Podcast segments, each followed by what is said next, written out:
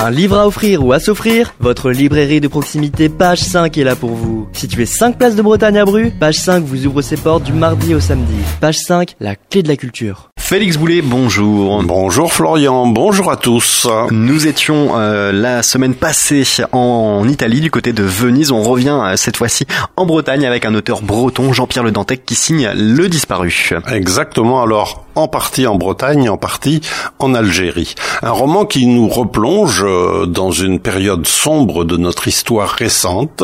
Il évoque en effet la guerre d'Algérie vue par des jeunes gens qui voient partir leurs aînés pour ce que les autorités françaises ne nomment pas une guerre, mais pudiquement des opérations de maintien de l'ordre. Le disparu, donc, le nouveau roman de Jean-Pierre Le Dantec, est paru en 2017 chez Gallimard. Jean-Pierre Le Dantec, un des auteurs bretons les, plus connus aujourd'hui.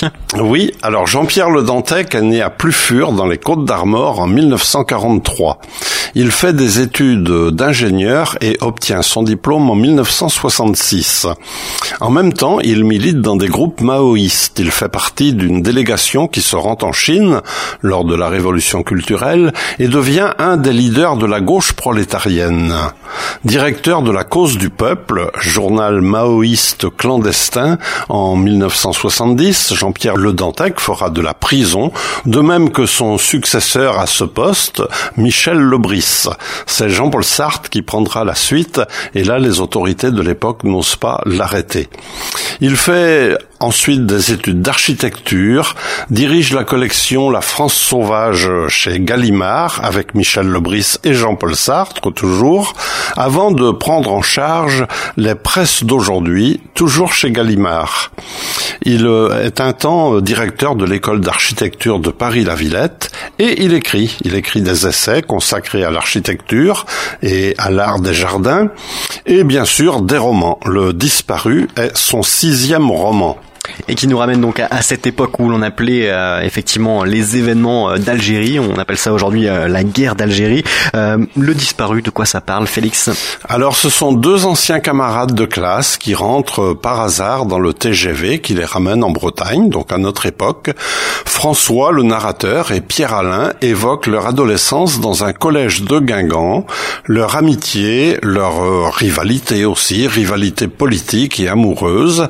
C'est surtout pour eux l'occasion d'évoquer le souvenir d'un jeune professeur de français, Loïc Kemener, un jeune professeur charismatique qui a su donner à ses élèves l'amour du théâtre et de la littérature.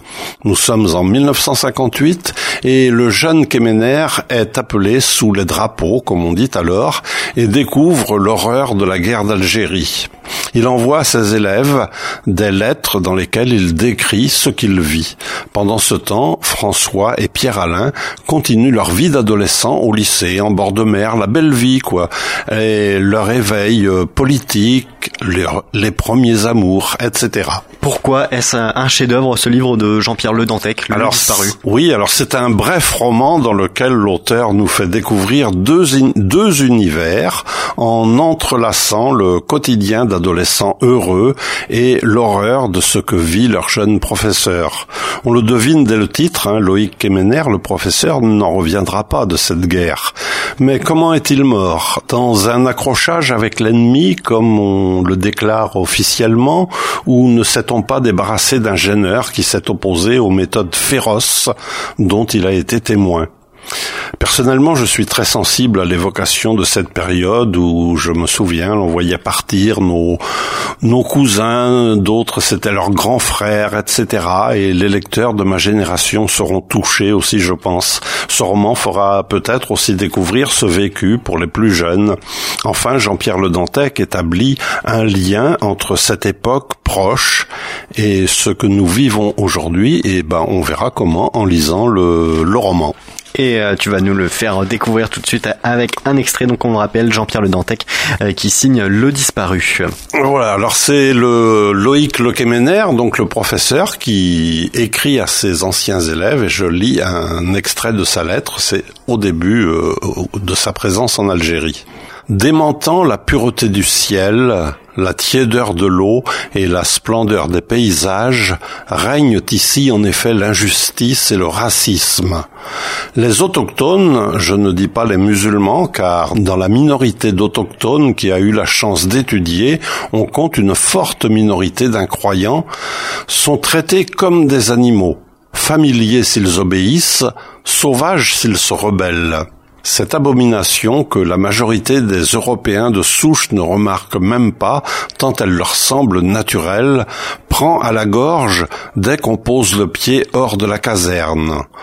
Enfant en haillons qui mendie, homme qui détourne le regard par crainte de rebuffade, femme voilée qui, tête baissée, change de trottoir à votre approche, personne ou presque ne parlant français, petits blancs qui, aussi modestes que soient leurs conditions, car l'immense majorité d'entre eux n'a rien à voir avec l'image simpliste qui les peint en riches colons faisant suer le burnou, se comportent en êtres supérieurs et méprisants.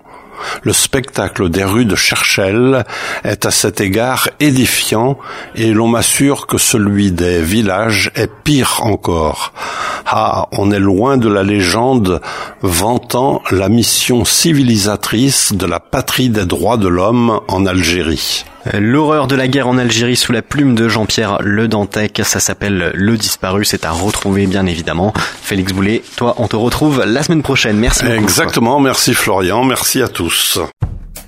Un livre à offrir ou à s'offrir? Votre librairie de proximité Page 5 est là pour vous. Situé 5 places de Bretagne à Bru, Page 5 vous ouvre ses portes du mardi au samedi. Page 5, la clé de la culture.